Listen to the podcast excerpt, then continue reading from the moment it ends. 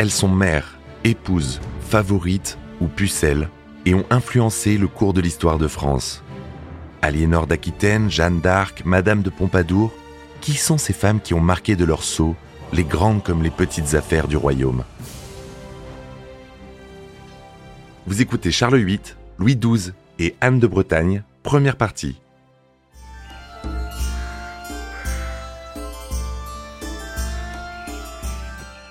Malo mori quam fuedari.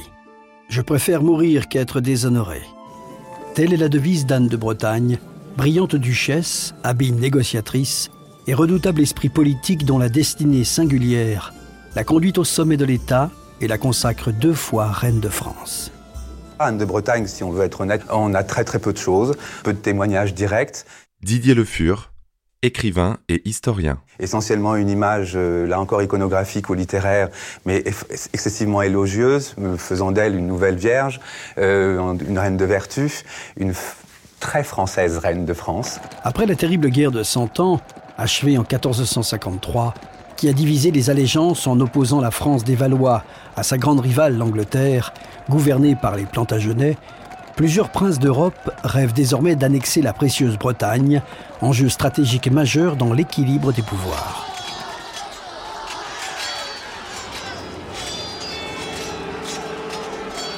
Le futur mariage de la petite duchesse héritière devient donc le centre de toutes les attentions et de tous les calculs politiques. Elle ne ménage pas ses efforts pour conserver l'autonomie de son duché.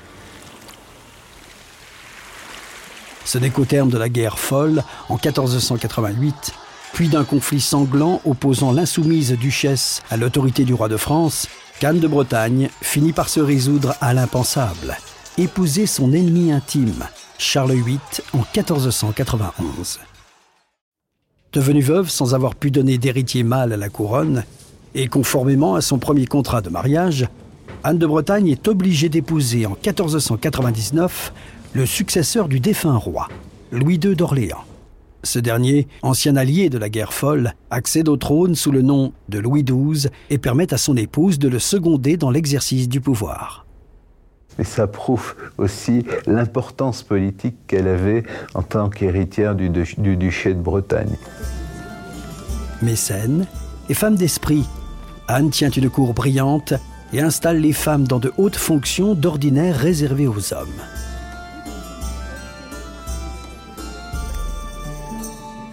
Anne de Bretagne meurt le 9 janvier 1514. Elle transmet son héritage breton à sa fille Claude, mariée au fougueux François Ier, qui va sceller en 1532 l'irrémédiable fin de l'indépendance de la péninsule.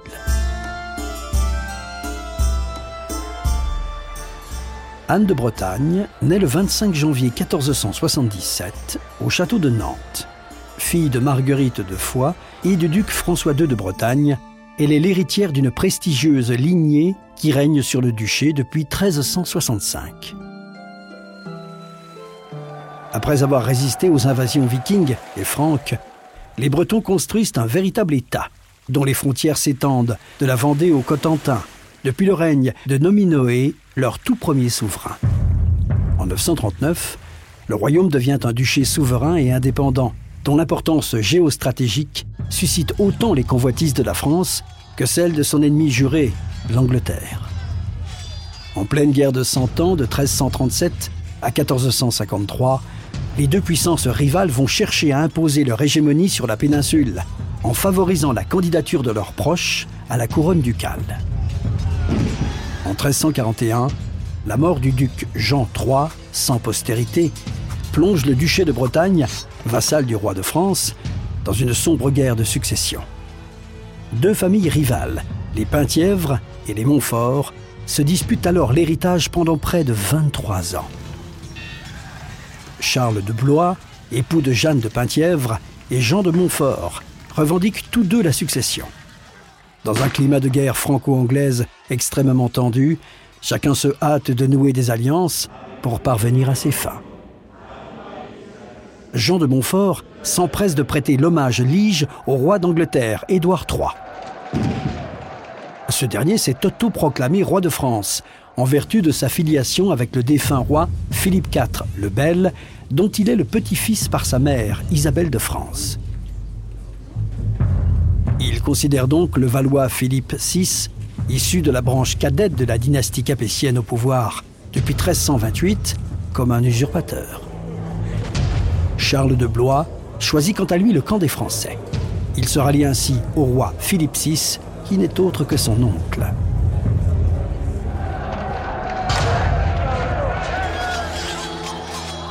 La victoire anglaise à Auray en 1364 met un terme à la guerre de succession de Bretagne et permet la signature du premier traité de Guérande, le 12 avril 1365.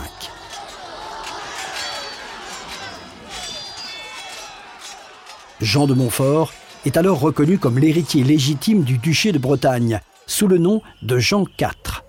Aussitôt, le duc s'allie avec l'Angleterre. Afin d'éviter tout nouveau conflit de succession, le traité prévoit la transmission du duché d'héritier mâle à héritier mâle dans la famille de Montfort. Et en cas d'absence de descendance, il devra passer au mâle de la maison de Penthièvre. À défaut d'héritier mâle des deux côtés, le gouvernement du duché sera alors dévolu aux femmes. François II de Bretagne, petit-fils de Jean IV, accède à la couronne ducale en 1458. Anglophile comme ses prédécesseurs, il s'emploie à maintenir l'indépendance de la Bretagne vis-à-vis -vis des grandes puissances qui la convoitent, en particulier la France. Le duc n'ayant pas eu de fils, la perspective du mariage de sa fille aînée Anne devient rapidement l'objet de toutes les convoitises. La petite duchesse est éduquée pour gouverner, car contrairement aux princesses de France, soigneusement tenues à l'écart des affaires du royaume, la loi salique n'existe pas en Bretagne. Destinée à devenir une tête politique, prête à se battre pour les intérêts bretons, Anne est initiée par les plus brillants conseillers de son père et assiste aux séances du Conseil ducal. La Bretagne est un pays grâce à sa langue et ses coutumes. Elle jouit d'une organisation comparable à celle de la France, possède son armée, son clergé, son parlement et sa propre chancellerie. Sous la houlette du chancelier, dont le rôle est comparable à celui d'un principal ministre, la chancellerie est l'institution centrale qui régit l'administration du duché. Face à l'autoritarisme du nouveau roi de France, Louis XI, François II va prendre part à nombre de soulèvements qui vont le conduire à signer des traités désavantageux pour la Bretagne.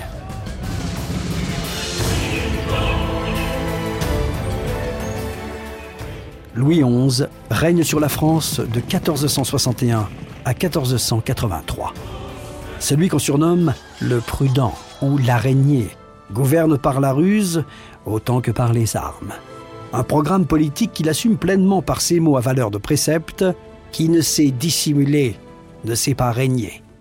Il s'attache à manipuler. Jean-François Lassalmoni, historien. Tantôt en achetant, en séduisant, tantôt en menaçant et en brutalisant. Ce grand pragmatique ne croit pas à l'efficacité de la plume et du pinceau pour tenir les hommes, pour tenir les esprits. Pour lui, ce qui importe, c'est de tenir les corps, et pour ça, rien ne vaut l'or et le fer des armes. On achète, on conquiert, on menace, on soumet. Ce sont euh, les fondements de sa politique. Il hérite d'un royaume exsangue, à l'économie dévastée, épuisé par la guerre de Cent Ans et les pillages successifs. On a parlé d'un fourbe, d'un intrigant, d'un personnage extrêmement cruel. Jean-François Beige, écrivain. En réalité, euh, ce portrait est sans doute à nuancer. C'est quelqu'un qui a fait l'apprentissage du métier de roi de façon assez longue dans les missions que lui avait confié euh, son père euh, Charles VII. Il a régné sur le Dauphiné. C'était un personnage qui avait appris euh, l'art de gouverner et qui effectivement était certainement froid, dur, mais c'était un grand capitaine. Louis XI lutte pour unifier les provinces, agrandir et organiser le royaume, condition nécessaire à un développement économique rapide. Il entend pour cela mettre au pas le clergé et les grands féodaux pour annexer les duchés autonomes et rebelles à son royaume.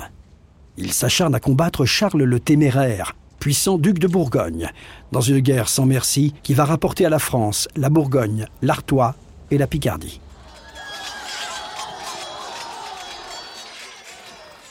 L'acquisition du Roussillon, du Maine-Anjou et de la Provence relève de cette fameuse politique toujours aussi fine qu'efficace, qui reste l'apanage de l'habile souverain. Louis XI tisse la toile France, qui à la fin de son règne ressemble déjà beaucoup à la carte de la France actuelle. En 1465, la Ligue du bien public unit le frère du roi, Charles de France, aux princes des maisons de Bretagne, d'Anjou, d'Albret, d'Armagnac et de Bourbon, qui entendent préserver leurs prérogatives face au pouvoir grandissant de Louis XI.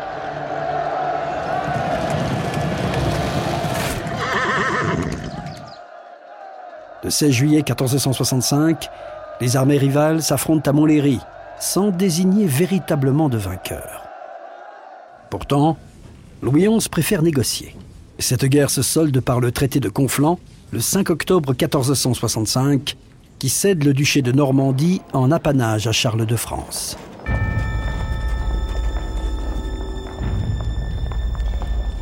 Mais l'ombrageux Louis XI ne pardonne pas à François II d'avoir bafoué son autorité. À l'automne 1467, il fait ravager les marches de Bretagne. Le chancelier Guillaume Chauvin signe la capitulation du duché à Ancenis le 10 septembre 1468. Ce traité oblige le duc à rompre l'alliance avec l'Angleterre et Charles le Téméraire. Pourtant, dès 1472, François II, qui souhaite maintenir l'indépendance du duché de Bretagne, se soulève de nouveau contre le roi de France. Abandonné par ses alliés anglais et bourguignons, il est contraint de signer la paix de Senlis, le 9 octobre 1475, qui resserre les liens entre la France et la Bretagne. François II fait allégeance au roi Louis XI et s'engage désormais à le soutenir dans ses guerres. Il laisse un royaume puissant, redouté de ses voisins, un royaume où à l'intérieur l'autorité royale est très forte et incontestée, toute opposition aristocratique a été brisée, mais il laisse aussi un royaume souffrant, car ses résultats spectaculaires ont été atteints au prix d'une flambée des impôts qui écrase les Français alors même que les dernières années du règne sont marquées par une succession de calamités naturelles et d'épidémies. En définitive, on peut dire que le roi Louis XI laisse une France grande et des Français malheureux.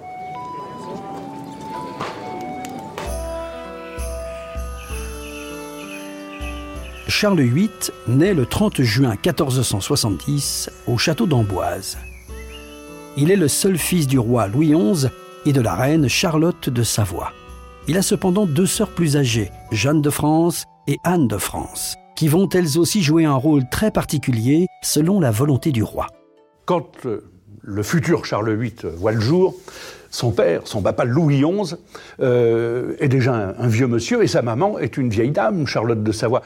Michel de Decker, écrivain d'histoire. Parce que cet enfant naît au bout de 34 ans de mariage.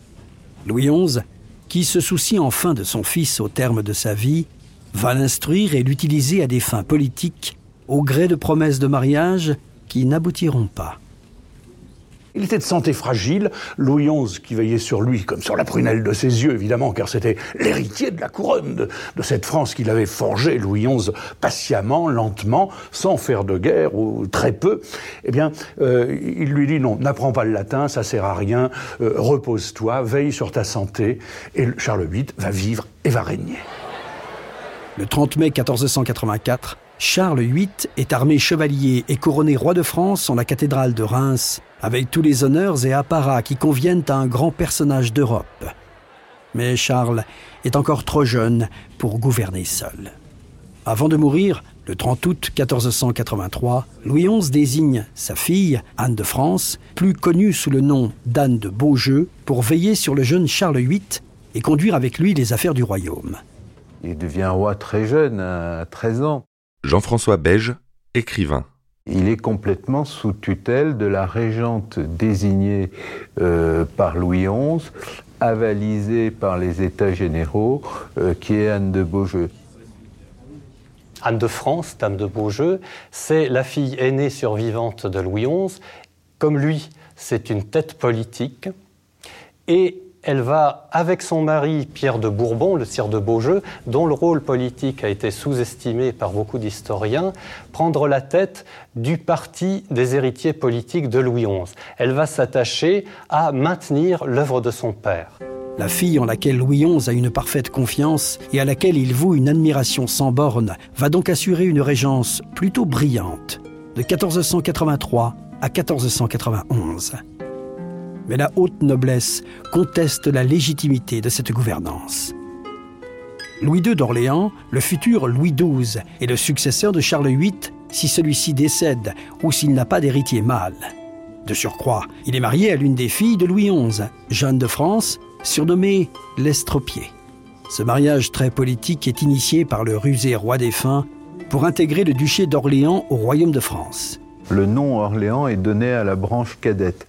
Ils sont euh, à la fois euh, descendants des Capétiens, apparentés euh, à la branche régnante et considérés quand même comme des rivaux dangereux par cette branche régnante. En 1476, alors que Louis n'a que 14 ans, le roi fait célébrer cette union et croyant sa fille stérile, il pense sceller l'extinction de la branche rivale d'Orléans. Chacun des époux retourne ensuite à ses occupations. Louis mène bientôt une vie de plaisir et de débauche, tandis que Jeanne se consacre à la prière et aux œuvres charitables. Mais après la mort de Louis XI, Louis II d'Orléans a d'autres ambitions. Le parti aristocratique redresse aussitôt la tête et s'unit autour du jeune duc d'Orléans. Jean-François Lassalmonie, historien. Louis d'Orléans, qui va revendiquer pour lui-même la tutelle du roi et le gouvernement du royaume. Comme il n'arrive pas à l'obtenir, il va alors réclamer la convocation des États généraux, pour trancher cette question politique de première importance. Et comme nous sommes à ce moment dans un contexte de réaction inévitable après l'autoritarisme du règne précédent, les beaux jeux sont obligés d'accepter. Mais ils vont prendre un certain nombre de précautions et en particulier pour la première fois, on va organiser de véritables élections pour envoyer des députés et les beaux jeux vont s'arranger pour qu'un bon nombre de ces députés soient des officiers royaux attachés à l'État royal, à l'œuvre du défunt roi et à leur service. Anne enlève l'adhésion des États généraux réunis à Tours en 1484 à l'initiative de Louis II d'Orléans. Usant de compromis, elle confie à ce dernier la présidence du Conseil royal en imposant une présence constante d'elle et de son mari, Pierre de Beaujeu, duc de Bourbon, auprès de Charles VIII. Louis ne tarde pas à comprendre la supercherie et entre en rébellion, entraînant avec lui quelques grands du royaume. Il se réfugie chez le duc François II de Bretagne, déclenchant un conflit qui va porter le nom de guerre folle.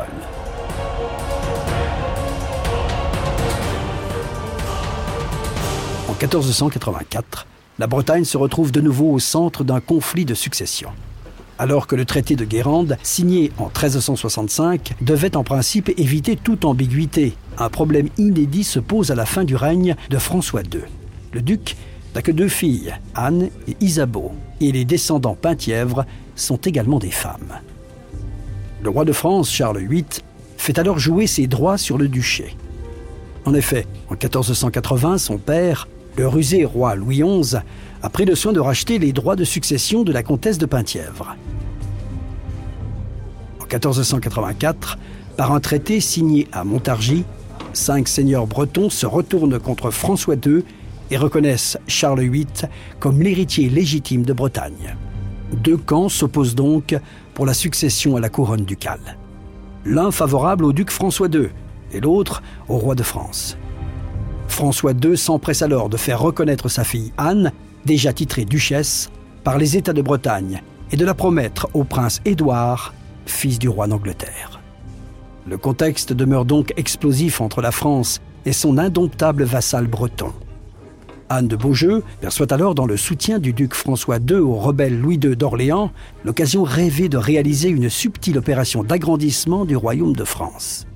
La guerre folle, qui comprendra plusieurs épisodes au fil des années 1480, et qui fait écho à la guerre du bien public sous Louis XI, est une tentative de l'opposition aristocratique pour prendre par les armes le contrôle du royaume et de la personne royale. C'est l'expression d'un chroniqueur qui parle d'une guerre, en fait, une guerre sans espoir. Jean-François Beige, écrivain parce que c'est toujours la même, euh, la même histoire qui recommence. Ce sont les grands féodaux qui s'opposent au pouvoir royal, comme on l'a vu euh, avec Louis XI au moment de la praguerie, comme on le reverra après avec la fronde sous Louis XIV et à beaucoup d'autres moments de l'histoire. L'armée royale, commandée par Louis II de la Trémoille, s'oppose à l'armée bretonne du maréchal de Rieux. Au printemps 1487, les Français occupent Ancenis, et Châteaubriand. Ils marchent ensuite sur Pohermel, puis sur Vannes, contraignant François II à se replier à Nantes. Après sept semaines de siège, les Bretons parviennent à repousser le roi.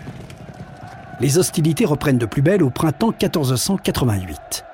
En mai, Charles VIII contrôle la frontière entre la Bretagne et l'Anjou, de Châteaubriand au Loroux-Bottereau. La Trémoille entend verrouiller le nord de la Bretagne conduisant une armée de 15 000 hommes vers Fougères.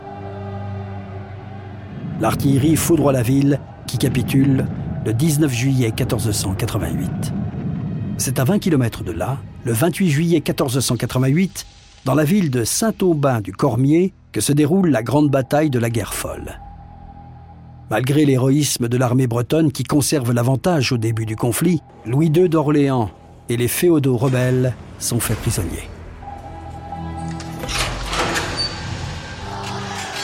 François II est vaincu. Il est contraint de signer le traité du Verger les 19 et 20 août 1488 qui confirme la suprématie de la France sur la Bretagne. Le duc doit l'hommage lige au roi de France et laisse quatre places fortes en garantie. Saint-Aubin-du-Cormier, Dinan, Fougères et Saint-Malo. Une clause stipule aussi qu'il ne pourra marier ses filles sans le consentement de Charles VIII. Anne de Beaujeu, soucieuse du devenir du puissant duché de Bretagne, veut que cessent les relations commerciales et stratégiques que la péninsule entretient depuis toujours avec l'Angleterre. Elle attend patiemment le moment propice qui ne tarde pas à survenir.